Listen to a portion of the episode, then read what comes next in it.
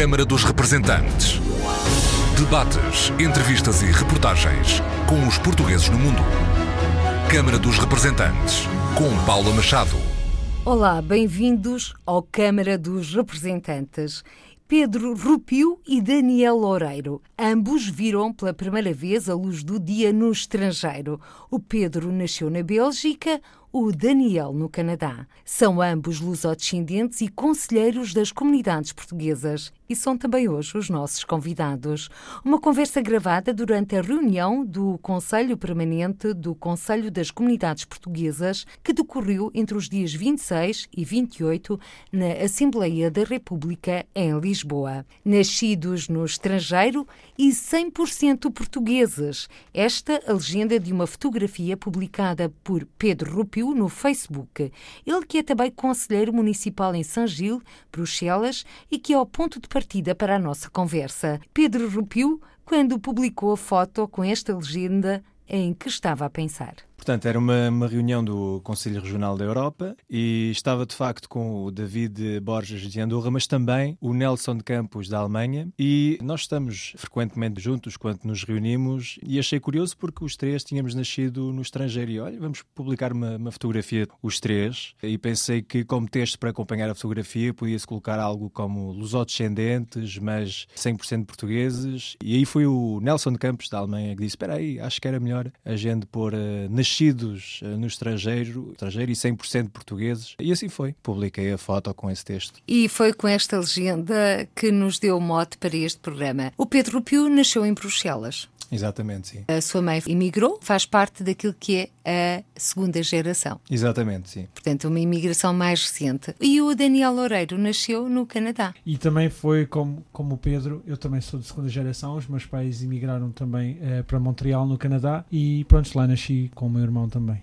Quer o Pedro Rupiu, quer o Daniel Loureiro, ambos falam muito bem o português. Pelo menos pretendemos isso. Não sei para ti, Pedro, mas eu acho que sim. Sim, sim, vamos tentando. O Daniel frequentou aulas de português? Foi em família que aprendeu a língua portuguesa? Foi um bocado dos dois. Eu frequentei escolas portuguesas comunitárias ao sábado de manhã e também em casa. Nós sempre falamos português em casa, tanto como o meu irmão hoje, os dois, quando estamos juntos, acho que só falamos português. Nós aprendemos também o francês e o inglês lá, mas acabamos por eh, guardar sempre o português, tanto em casa e frequentei as escolas portuguesas comunitárias da região. O mesmo percurso trilhou o Pedro Rupiu. Exatamente. Eh, estive na escola portuguesa em Bruxelas e isso teve uma influência muito grande para que pudesse dominar a língua portuguesa, mas confesso, é, é bastante caricato, mas é, é, é, é verdade, é totalmente verdade.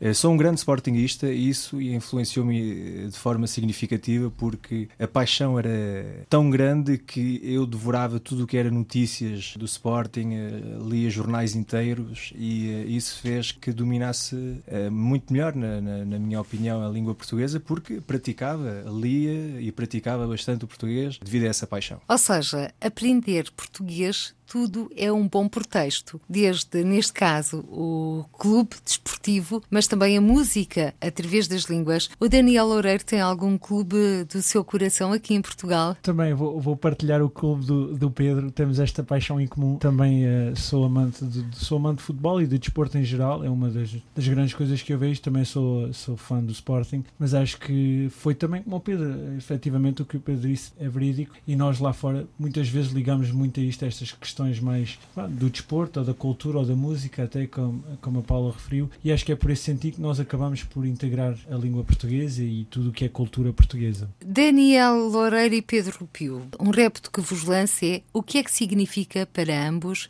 ser lusodescendente? Pedro Rupio.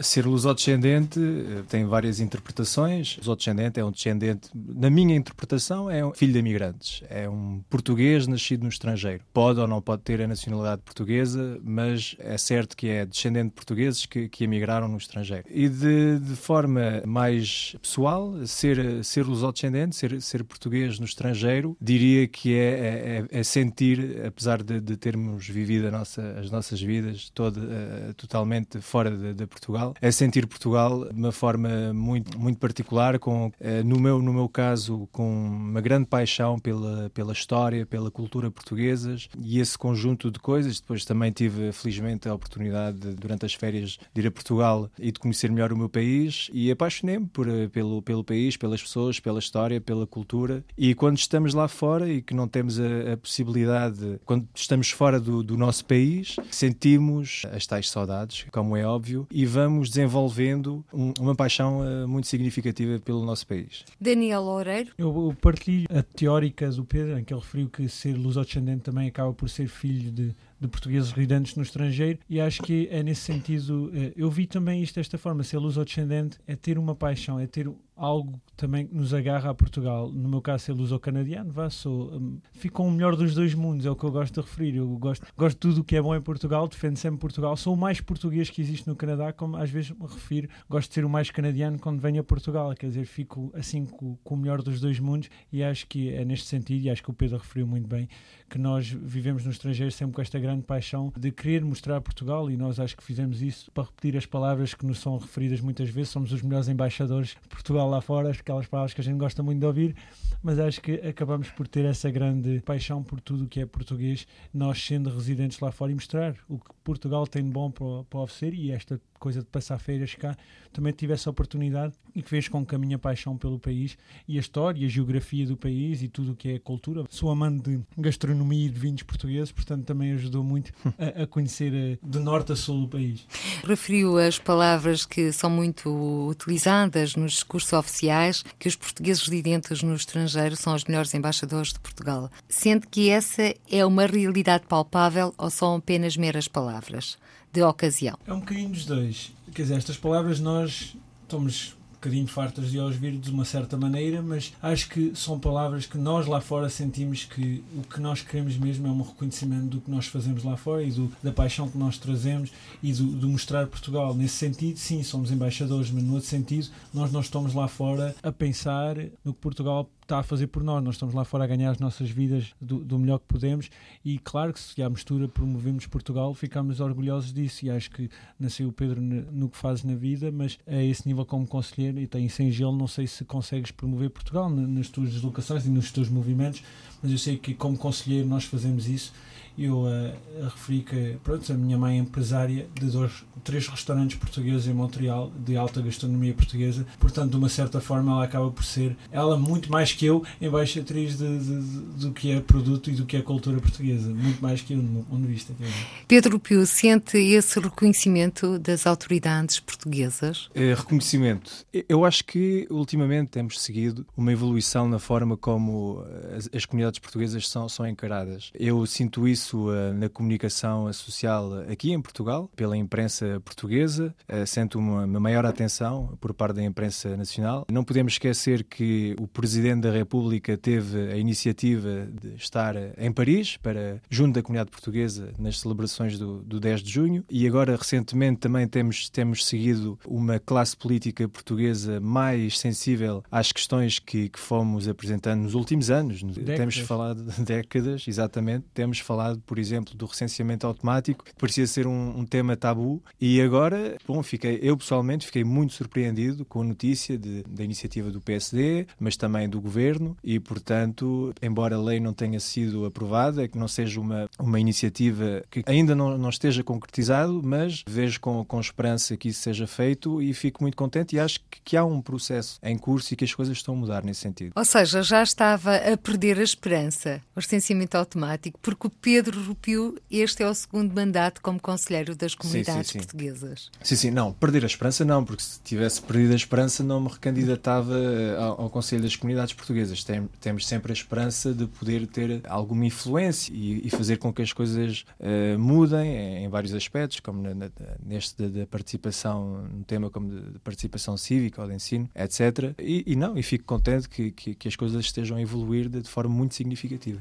Também agora vai sair sair da gaveta a regulamentação da lei da nacionalidade, também uma boa nova. A 4 de maio, no dia em que esta emissão estiver a ir para o ar, já foi apresentado ato único de inscrição consular em Barcelona. Portanto, são tudo medidas que num ápice de repente se tornaram realidade, Pedro Rupio. Sim, sim, exatamente. E são, são várias medidas, na verdade, e essa é outra, fazia muita falta, uh, e tivemos hoje a falar uh, na reunião do Conselho Permanente, a possibilidade de, de, de trocar algumas impressões com, com o Vice-Presidente uh, sobre isso, porque fala-se daquele tal número dos 5 milhões, mas afinal quantos somos, e essa medida da inscrição única consular pode vir de, para já a saber, afinal, ajudar-nos a saber quantos somos, e, e para também nas questões e volto lá a falar da participação cívica, ver em que áreas uh, podemos trabalhar melhor, sabendo uh, onde os, uh, os nossos compatriotas se situam.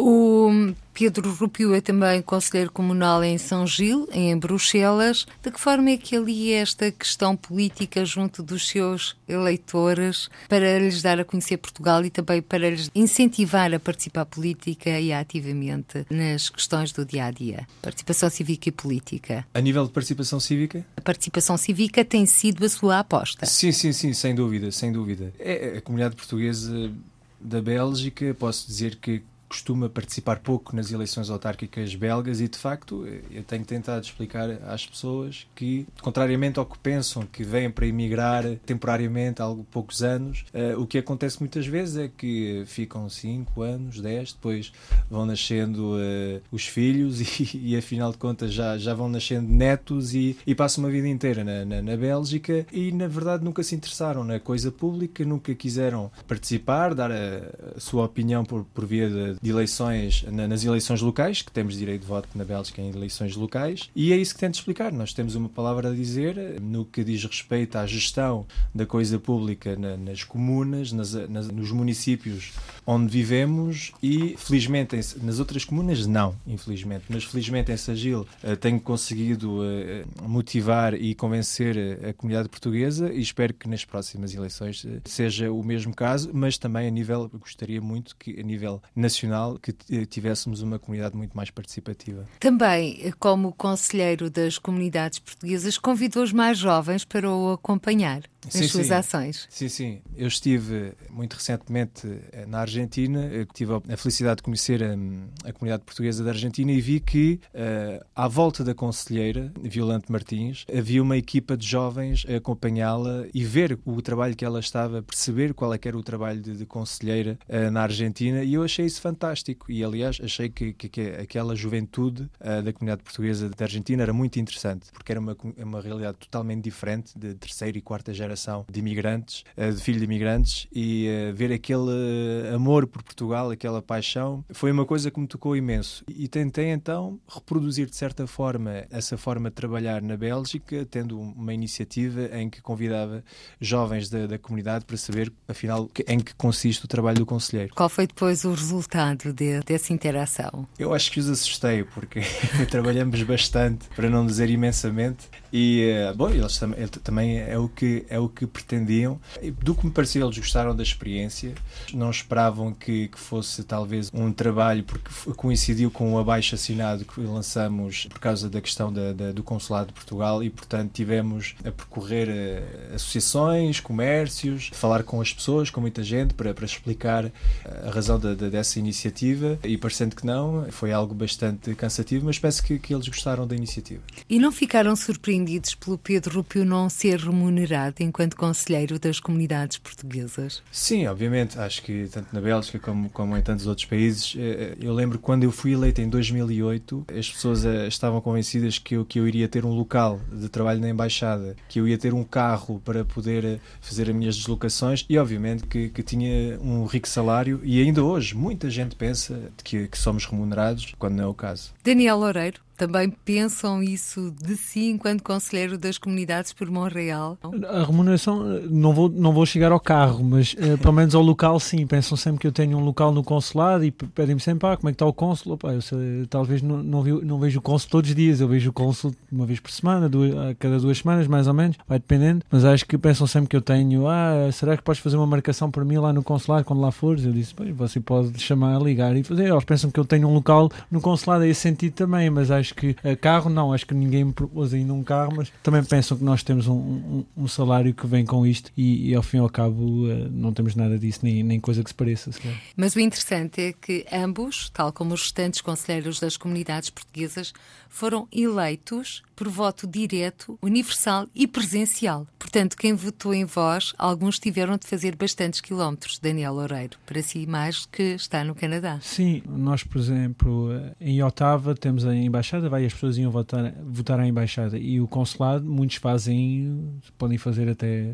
quer dizer, Halifax, pronto, não vamos contar a Halifax, porque a Halifax fica a 1200 km, as pessoas também não vieram, acho eu que não votaram para mim ninguém da Halifax, mas acho que, talvez me engane também, mas acho que as pessoas podem fazer às vezes 100 km para vir votar ao consulado uh, para questões destas, porque são questões que acabam por, por os afetar. Yeah, e, inclusivamente, claro que as pessoas que eu conheço mais, mais perto de mim, algumas fizeram muitos quilómetros para vir votar para mim. Daí a importância do voto eletrónico, Daniel Loureiro. Uh, sim, essa importância, nós, nós falamos muito disso hoje, inclusivamente em reunião, e acho que é, é uma das grandes importâncias, um dos grandes modelos de métodos de votação que nós estamos a, a ver, se este voto eletrónico, eu referi, estamos a ver, por exemplo, Halifax, é o exemplo que eu dou, porque fica a 1200 km de Montreal, e acho que, pronto, uma pessoa para vir fazer uma marcação ao consulado perde um dia ou dois, aliás, para vir, depois uh, para vir votar perde mais um dia ou dois, e acho que estes modos de votação, acho que temos que evoluir evoluir e temos que refletir a eles de maneira muito sensata e muito concreta, a ver se são possíveis de ser feitas nas nossas comunidades para ajudar a participação política de que tanto o Pedro falou. E também mais poderes para os consulados honorários. Também, também foi outra das questões que foi abordada. Aliás, foi o próprio secretário de Estado que abordou essa questão no seu discurso de abertura da nossa reunião, nem fomos nós, e acho que ele, ele referiu nesse sentido que os consulados honorários podiam ter mais poderes para poder,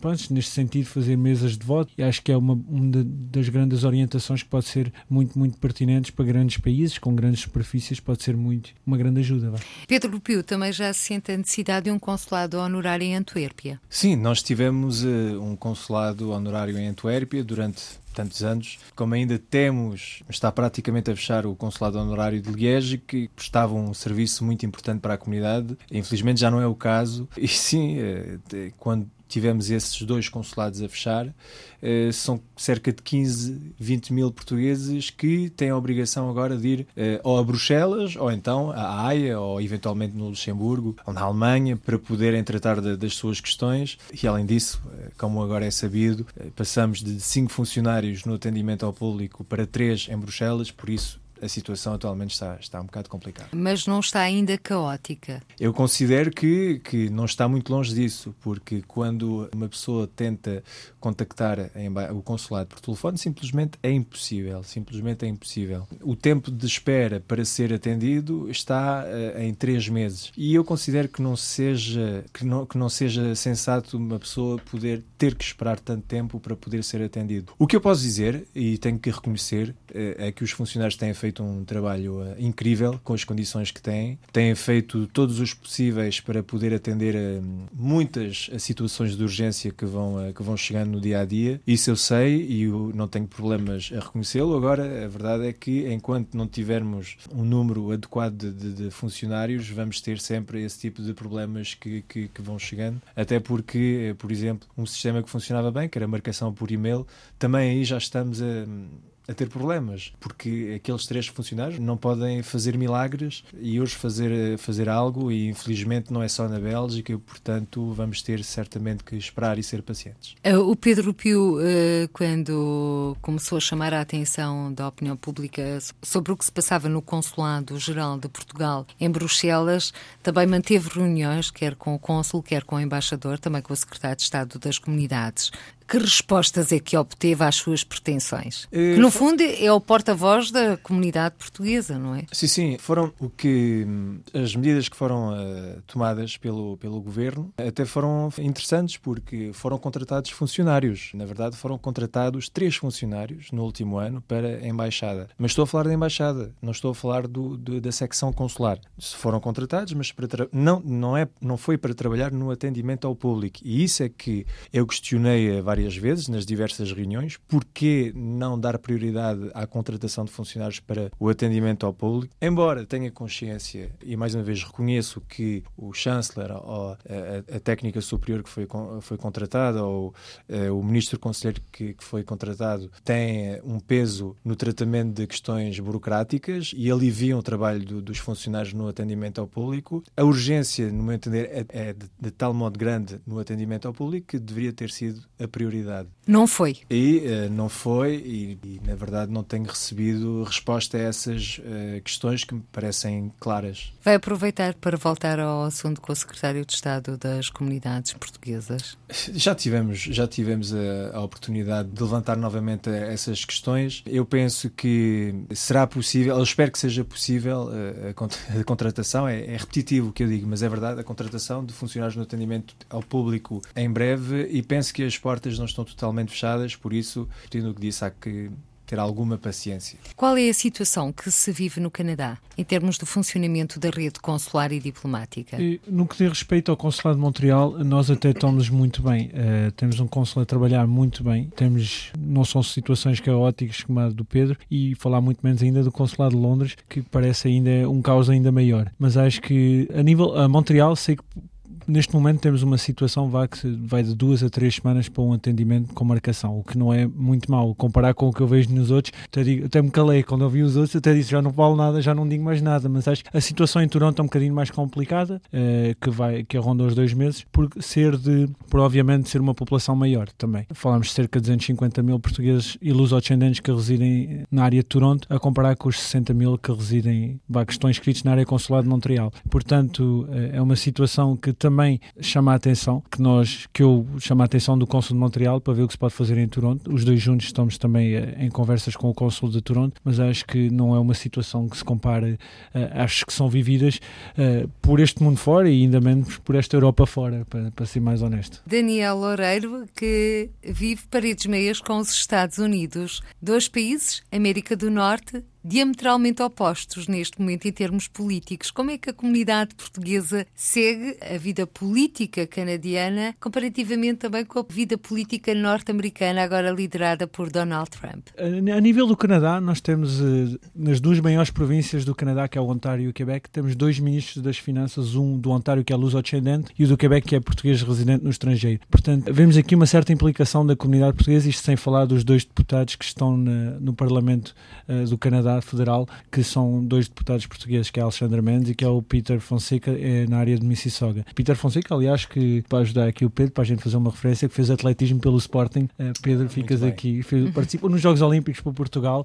Uh, acho que nós vemos aqui que há uma certa implicação da comunidade portuguesa, certos membros, pelo menos da comunidade portuguesa, no tudo toca a questões políticas, mas uh, obviamente que uh, sim, estamos diametralmente opostos com o que se passa na, na, fronteira, a sul da fronteira, e acho que a comunidade portuguesa, uma das coisas que no Conselho Regional temos vindo a debruçar nos últimos meses foi exatamente isso que se vai passar com a comunidade portuguesa nos Estados Unidos, que muitas pessoas estão uh, realmente preocupadas e temos visto uma grande preocupação também da parte dos conselheiros face ao que se pode passar para a comunidade portuguesa, tanto de Nova York que, ou até da Califórnia, que são estados que se dizem um bocadinho mais democratas e que veem a situação uh, se complicar, às vezes por certos processos de nacionalidade, adquirir nacionalidade americana que fica pendentes face a estes decretos-leis do, do, Donald Trump e felizmente no Canadá não temos esses problemas e eu inclusivamente vinha a falar com o Pedro no metro quando vínhamos para aqui que ele é um amante do primeiro-ministro do Canadá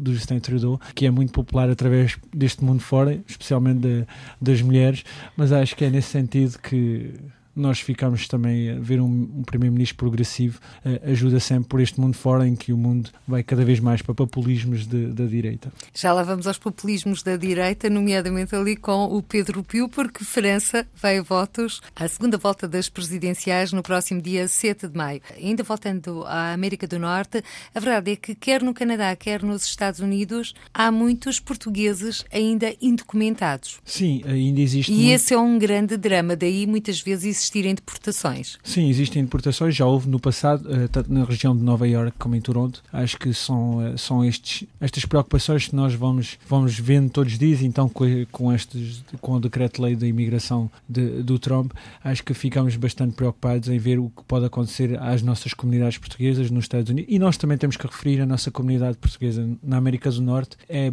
maioritariamente oriunda dos Açores, o que eh, também, pronto, vá, nós temos esta especificidade que nós uh, gostamos muito de trazer para a frente. Quer dizer, eu não sou açoriano, mas gosto de dizer que a minha comunidade uh, é oriunda de várias zonas de, de, Portugal, tanto continental como insular, e acho que uh, a nível de deportações é uma coisa que nos preocupa muito. E, inclusivamente, na última reunião que tivemos do Conselho Regional Online, foi questão deste, destas deportações, vá se havia o risco de acontecerem outra vez, especialmente na zona de, de Nova Iorque. Estas deportações, já o disse, são muitas vezes porque estes portugueses estão indocumentados, ou seja, descontam para a segurança social, têm o seu emprego, compram casa, têm filhos, mas nunca legalizaram a, a própria situação. Não deixa de ser estranho, Daniel Loureiro? Sim, deixa, é algo muito estranho. É vê-se pessoas que se integraram perfeitamente na sociedade americana ou canadiana e que, ao fim e ao cabo, pronto, a gente pensa que eles estão perfeitamente legais e de um dia para o outro aparecem-nos os papéis. Olha, olha, eu daqui a três semanas vou ser deportado porque não tenho os meus documentos, não sei o quê. Então, mas tu estás aqui a viver há 20 e tal anos,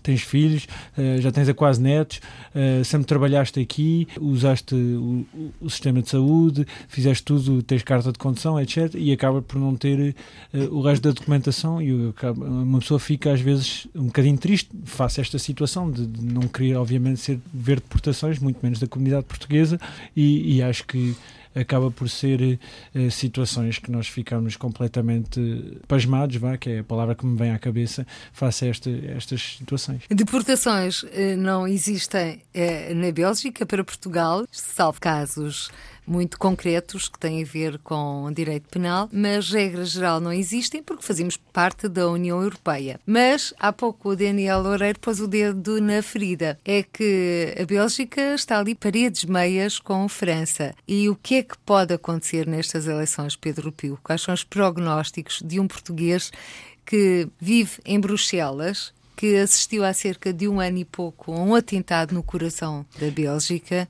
Como é que se acompanha esta situação com estes populismos? É assim, eh, de facto, eu vivo na Bélgica, não, não, não sou luso-francês, mas é engraçado porque na Bélgica, se calhar, acompanhamos com mais atenção as eleições francesas do que as eleições belgas. E, portanto, temos todos uma opinião sobre isso e penso que, de forma geral, a comunidade portuguesa vê com preocupação a, possibilidade de, de, de, de termos uh, a Marine Le Pen como uh, presidente pelo programa que tem, pelo programa que, que apresenta, da sua vontade de, de, deixar o euro, de deixar a União Europeia, de ter uma, uma política muito mais dura em relação à imigração e uh, isso, num contexto em que estamos integrados na, na União Europeia, é certo é, que não vemos isso com bons olhos. Pedro Rupio é um europeísta convicto? Uh, eu acho que hum, deveria ser necessário a ver uh, trabalhar mais a integração europeia, torná-la, um, muitas vezes uh, fala-se de, de haver um afastamento do, dos cidadãos europeus com as instituições europeias por não percebermos o suficiente como as coisas uh, funcionam, até porque é bastante complicado. Mas eu, eu, sou, eu sou europeísta,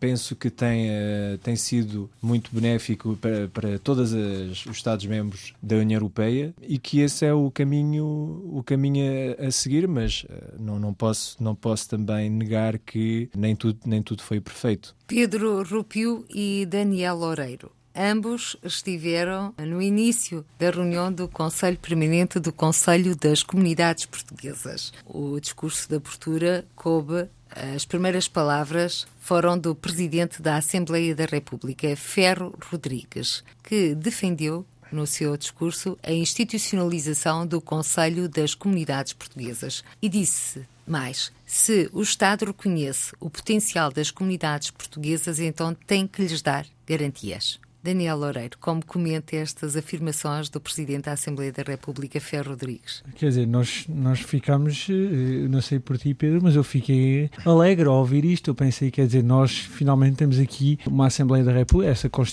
constitucionalização, acho que é uma coisa que também foi referido, pelo menos no Conselho Regional da Europa, acho que foi referido este tema. Eu sei que é, é uma coisa que é importante para nós. Vemos aqui um reconhecimento do trabalho do Conselho das Comunidades Portuguesas e vemos aqui que, afinal, ao fim e ao cabo, nós é que somos pronto, dignos representantes de, das comunidades lá fora, fomos eleitos nesse sentido e acho que ouvir o Presidente da Assembleia da República a dizer isto é para nós gratificante e é um, mais um passo no bom sentido para um Conselho das Comunidades forte e que tenha os seus poderes todos e as suas garantias todas, como ele referiu. Pedro Rupio? Sim, sim, e acho que a palavra, a palavra potencial é muito importante. O Daniel e eu somos um bom exemplo disso, eh, porque somos portugueses da segunda geração, mas mantemos uma ligação muito forte com Portugal. E acho que nas comunidades portuguesas podíamos muitas vezes encarar de outra forma os nossos compatriotas como aliados de Portugal a nível económico, a nível político, a nível cultural e que esse potencial ainda não é suficientemente eh, trabalhado. E por isso é que, e hoje também foi debatida, a questão de, de termos políticas de ensino para que as segundas e terceiras gerações mantenham uma, uma ligação muito mais forte com Portugal, eh, que se identifiquem mais com Portugal, para depois de contar contarmos com esse, esse conjunto de pessoas, como disse, eh, como, como aliados da, da economia, da, da, política, eh, aliados económicos, políticos e, e, culturais para Portugal. E obviamente que outras medidas, como o reforço da rede consular, também são importantes, porque muitas vezes nós, como portugueses residentes no estrangeiro, temos a sensação que o Estado português nos vira as costas quando vemos que os consulados funcionam tão mal e isso não vemos, não encaramos isso como algo de positivo. Temos a sensação que não querem contar connosco. Por isso, eh, também também é importante que, se querem contar connosco a nível económico, político e cultural, que estejam de braços abertos e não de, de, de costas viradas. E quanto ao ensino da língua portuguesa no estrangeiro, é que temos aqui duas realidades. Enquanto no Canadá o ensino é assegurado pelas próprias associações e, pelas próprias, e pelos próprios portugueses, a Bélgica está integrada na rede de ensino português no estrangeiro. Exatamente, e, e, eu fiz esta, esta proposta hoje na reunião do Conselho Permanente para que haja, uh, para que o Conselho Permanente faça uma proposta para que uh, o Estado reduza progressivamente a discriminação que existe atualmente entre portugueses da Europa e portugueses que estão fora da Europa na questão do ensino da português. Eu não concordo que os portugueses da Bélgica tenham um tratamento diferente dos portugueses de, do Canadá nesse aspecto. É muito importante que os nossos lusodescendentes mantenham uma ligação com Portugal, independentemente da distância, pelos fatores que eu já expliquei, e daí ter feito a, a proposta que fiz. Pedro Rupio, concretamente o que é que visa? O fim da propina? Propina é outra questão e, e acho que também não deveria haver uma discriminação entre portugueses residentes em Portugal, que, no ensino primário e secundário não pagam a propina, e portugueses que estão fora de Portugal e que estão atualmente a pagar a, a propina. Sendo que existem países onde a propina não é paga. Exatamente, que é parte de, da Bélgica. No caso da França. 90% dos alunos na Bélgica não pagam propina, no caso da França, partes do Luxemburgo, mas não, estava a referir-me que, que é necessário haver uma maior equidade à responsabilidade do Estado assegurar o ensino ensino de português uh, dentro e fora da Europa. Mas foi exatamente a questão do ensino de português no estrangeiro que os conselheiros das comunidades reunidos em tempo do Conselho Permanente vieram, de certa forma, contestar a política do governo português, porque no programa de ação do governo dizem não há uma palavra para as comunidades portuguesas, assim o português enquanto língua global e internacional. Pedro Pio. Sim, eu recordo-me perfeitamente do tempo em que o ensino de português no estrangeiro tinha um orçamento de cerca de 40 milhões de euros e hoje estamos em cerca de 25 milhões. Isto demonstra, não penso que seja uma falta de interesse por parte das comunidades, mas sim uh, medidas uh, que, que, vieram a reduzir uh, drasticamente esse orçamento nos últimos anos e também penso que é uma vontade política, independentemente do, dos partidos que temos tido nos últimos últimos governos, à frente dos últimos governos, que é de apostar no ensino de português como língua estrangeira. E eu acho muito bem que se aposte uh, no ensino de português uh, como língua estrangeira, que Portugal se afirma além fronteiras através da sua língua, mas não em detrimento do ensino de português para as comunidades, para os filhos de imigrantes. E é isso que temos acompanhado e, e obviamente que não podemos encarar isso uh, alegremente. Daniel Loureiro? Estou plenamente de acordo com o Pedro. Acho que são duas questões completamente diferentes, que nós temos a sensação às vezes que talvez o governo esteja a misturar as duas. Nesse sentido, acho que uh, nós estamos a falar de português de língua materna, como um português para, nós, como eu e o Pedro, vá de luz descendentes em que queremos aprender o português como primeira língua, ou talvez muito perto da primeira língua, como português de língua estrangeira, em que nós queremos expandir o, o português a nível global para ser uma língua do futuro, ser uma língua económica, ser uma língua com grandes poderes e, e etc. Mas acho que estamos aqui, acho que o, o governo está aqui a confundir duas coisas completamente diferentes e acho que é neste sentido que nós temos vindo a trabalhar nos últimos dias e até temos tido boas discussões juntos, tanto eu e o Pedro como os outros conselheiros, sobre este assunto. Portanto, agora está em preparação o plano de ação do Conselho das Comunidades para o triênio 2017-2020. Não vamos falar disso porque, entretanto, quando o programa for para já temos o plano aprovado. E Daniel Loureiro, quanto ao futuro, o que é que gostaria que fosse o Conselho das Comunidades Portuguesas? Quais hum. são as suas prioridades? Ou que acha que deveriam ser as prioridades deste CCP? Eu acho que as nossas, as, as nossas prioridades acabam por ser um bocadinho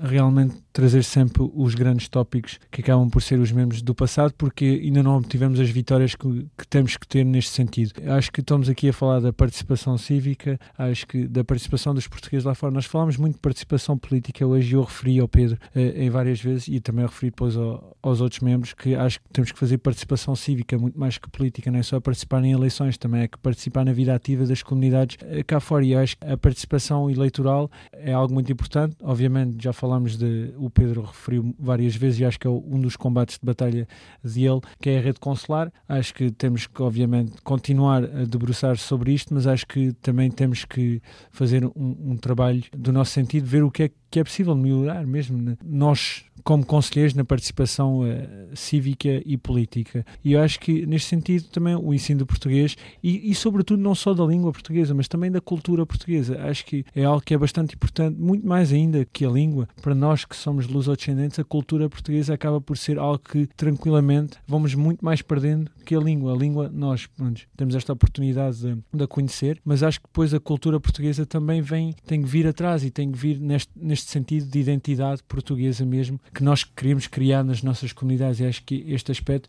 é, é bastante, bastante importante para o futuro do CCP, que é como é que nós vamos fazer a promoção da, da cultura dentro deste aspecto da identidade portuguesa. Pedro Rupio, quais são as prioridades que gostaria que o Conselho das Comunidades Portuguesas estabelecesse? É, para já eu fico bastante contente de, de observar algumas medidas que foram tomadas ou que vão ser tomadas muito proximamente, a lei da nacionalidade, o recenseamento automático, o ato de a inscrição única consular, etc. São boas medidas, algumas medidas são esperadas há muito tempo, como me referi há bocado, mas eh, para mim os dois pilares fundamentais são a rede consular e uma, uma política diferente de ensino do português no estrangeiro e para mim, eh, no que na minha modesta opinião, essa deve ser, devem ser as duas grandes prioridades do Conselho Permanente e do Conselho das Comunidades. Pedro Rupiu, Daniel Estamos a caminhar a passos largos para o final desta agradável conversa. A ambos e a cada um, o nosso muito obrigado. Mas antes de nos despedirmos, Daniel Loureiro, uma mensagem para todos aqueles que o estão a escutar. Até porque o Daniel Loureiro é o representante do CCP junto do Conselho Nacional de Juventude. Exato, e, e olha, ainda bem que está a referir, acho que é uma das, das grandes, grandes orientações que nós temos de ter e nós queremos também puxar nos, no próximo mandato, se tivermos essa oportunidade também de trabalhar sobre isso, que é uma maior conhecimento também da sociedade civil uh, portuguesa. Os residentes cá dentro, vamos, vamos dizer assim, Pedro, os residentes cá dentro, também ter um reconhecimento e, institucional, um reconhecimento também institucional deste, do Conselho Nacional da Juventude, do Conselho Nacional Social e Económico, Conselho Nacional da Educação, tu, etc. Posso os nomear todos, mas é de, destes todos, acho que é importante nós também termos um reconhecimento da sociedade civil e da comunicação social a nível interno de tudo o que é Conselho das Comunidades e quero aqui desde já agradecer uh, à Câmara dos Representantes e à Paula também por fazer o grande trabalho que faz junto das nossas nossas comunidades e com muito prazer nos receber aqui, eu e o Pedro, para falar destes assuntos que para nós são muito importantes e queremos que também sejam importantes para os 10 milhões que cá estão dentro, não é, Pedro? Pedro Pio? Eh, sim, aproveito para, para saudar a todos os ouvintes de, da RDP Internacional, uh, também agradecer o, o convite uh, da Paula para este programa. Não sei se, se foi aqui, mas eu, eu, lembro da primeira vez que eu vi na RDP Internacional há mais de 10 anos, eu, eu, tinha, eu, tinha, eu estava completamente assustado e vejo que, que as coisas evoluíram um bocadinho, é, e, mas também gostava de dizer... O estúdio era ali ao fundo, não ah, era este. Não era este, ah, mas eu lembro que estava bastante assustado e o que eu gostava de dizer é que sendo tema de atualidade, o convido todos os ouvintes a, a, a debruçarem sobre a questão do, do, recenseamento automático e se caso viesse a, a concretizar-se concretizar essa iniciativa para que uh, do nosso lado estejamos atentos e, e, que sejamos um exemplo de participação também. Muito obrigada a ambos. Pedro Pio, Daniel Loureiro, foi um gosto recebê-los no Câmara dos Representantes. Os maiores sucessos enquanto conselheiros das comunidades portuguesas eleitos de forma direta, universal e presencial pelos nossos portugueses residentes no estrangeiro e também os maiores sucessos pessoais. Obrigado. Por hoje ficamos por aqui. Até ao próximo encontro. Seja feliz. Câmara dos Representantes. Debates, entrevistas e reportagens com os portugueses no mundo. Câmara dos Representantes, com Paula Machado.